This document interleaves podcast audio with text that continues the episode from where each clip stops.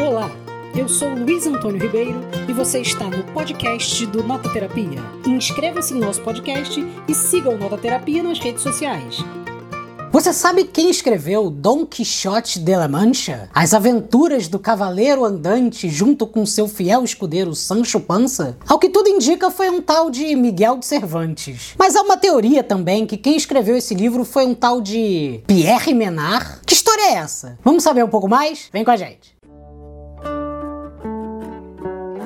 Verdade, eu já começo a dizer desde o começo que isso é uma grande brincadeira, é uma grande invenção de um escritor argentino chamado Jorge Luiz Borges, num grande clássico de contos que ele escreveu chamado Ficções. Na verdade, todo mundo sabe que o Don Quixote foi escrito ali em 1605, a data da primeira publicação dele, por Miguel de Cervantes, que conta as novelas de cavalaria desse sujeito que tem uma grande biblioteca, enlouquece, vai viajar pelo mundo junto com seu fiel escudeiro Sancho Panza, enfrenta moinhos de vento tentando tentando resgatar as honras e as histórias do passado, né? Mas o Borges, nesse livro Ficções, escreve uma historinha, um conto chamado Pierre Menard, autor do Don Quixote, em que ele utiliza um recurso muito criativo e muito inovador que ele chama de anacronismo deliberado e atribuição errônea. Então esse Pierre Menard para ele é um sujeito que existiu no começo do século XX, é um grande estudioso, no conto ele vai listando todas as obras de forma cronológica que esse Pierre Menard escreveu e depois sai em defesa dele como o verdadeiro autor de Dom Quixote. Pois é, esse Pierre Menard teve como uma das tarefas que o Borges diz que são subterrâneas, um pouco ocultas, que era reescrever o Dom Quixote do Miguel de Cervantes. Mas ele não queria reescrever um Dom Quixote, ele queria reescrever o Dom Quixote. Ele diz, inclusive, que não faz muito sentido essa história da gente botar o Hamlet na Wall Street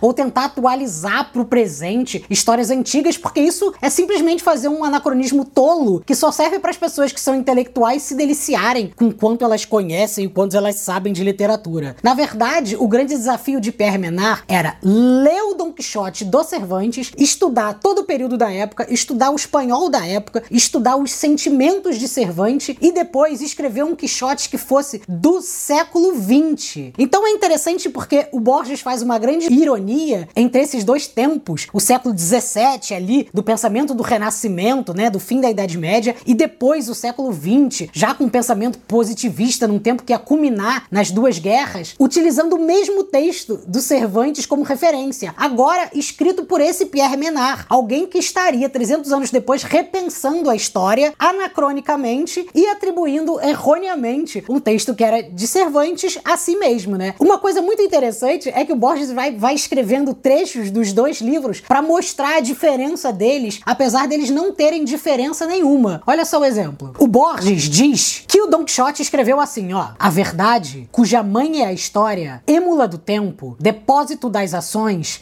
testemunha do passado, exemplo e aviso do presente, advertência do futuro." Ele diz que essa frase assim colocada desse jeito pelo Cervantes lá no século 17 não significa absolutamente nada a não ser um elogio da história, a não ser dizer que a história serve para prever o futuro, para revelar o tempo e que nela tem todo o conhecimento da humanidade. Mas escrever essa frase como fez Pierre Menard tem toda a diferença. Olha o que, que o Pierre Menard escreveu. A verdade, cuja mãe é a história, êmula do tempo, depósito das ações, testemunha do passado, exemplo e aviso do presente, advertência do futuro. Bom, o Borges mostra que é completamente diferente, né? Chamar a história de mãe em pleno século XX é simplesmente tenebroso, assustador, porque essa mãe ali no século XX já tinha aguentado tantas violências, tantos sofrimentos e tantas guerras, e chamar ela ainda mãe, aquela em que acolhe no berço seus vivos, seria uma grande ousadia de Pierre Menard. Então, o mais interessante desse conto é você imaginar que um texto, ele não habita um tempo, ele habita vários tempos, e que ele não habita como um clássico, porque ele continua fazendo sentido tal como ele foi escrito naquele tempo, né? O Borges cita em determinado momento que ter transformado o Don Quixote num clássico só serve pra gente vender edição de luxo e fazer brindes em nome dele nas grandes galerias, nos grandes encontros, nas grandes academias e nas grandes instituições universitárias.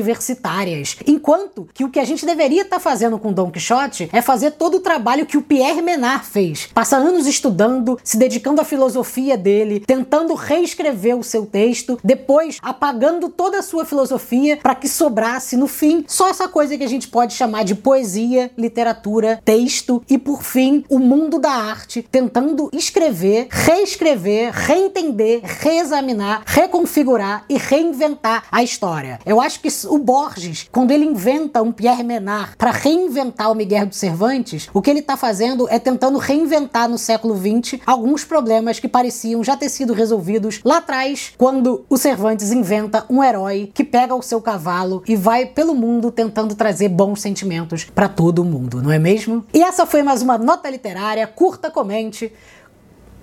Siga o Nototerapia nas redes sociais, que logo mais, logo menos, estaremos de volta com mais um vídeo aqui para vocês, trazendo curiosidade, sabedoria e, quem sabe, mais embrólios, para que você fique muito confuso com o que exatamente a gente está falando. Um abraço e até mais!